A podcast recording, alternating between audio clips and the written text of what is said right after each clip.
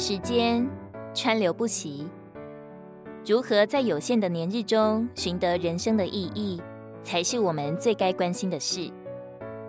感谢主，在我们的时间里有了神，这是我们在时间里所得着的一笔最大的财富。然而，这并非一劳永逸，而是需要我们在时间里好好的经营。根据主的话，我们可以过一种日日、周周、月月、年年享受基督的生活。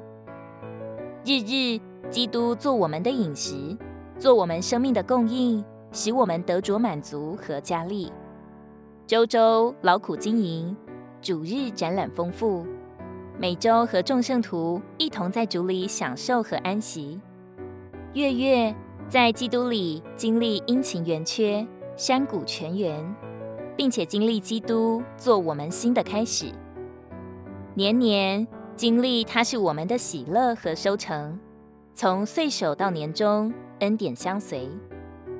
不要闲战。如果生活不是在神的旨意中，工作不是从神来的，不管你外面多忙，从神看来，你都是闲战。要不闲战，就当进入葡萄园里来做工。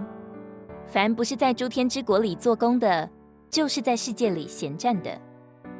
无论你在哪行哪业，都要有把握，工作或生活都是为着神的旨意。无论教书、做生意、教养儿女、料理家务，都该为神的旨意而活。我们实在需要天天求主指教我们怎样数算自己的日子，好叫我们得着智慧的心。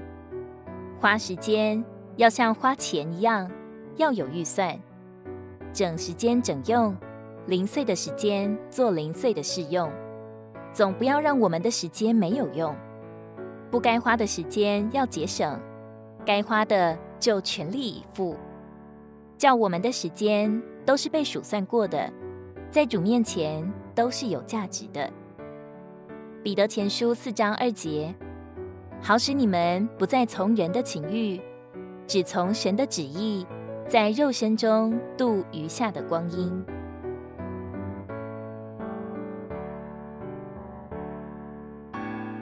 如果你喜欢我们的影片，欢迎在下方留言、按赞，并将影片分享出去哦。天天取用活水库，让你生活不虚度。我们下次见。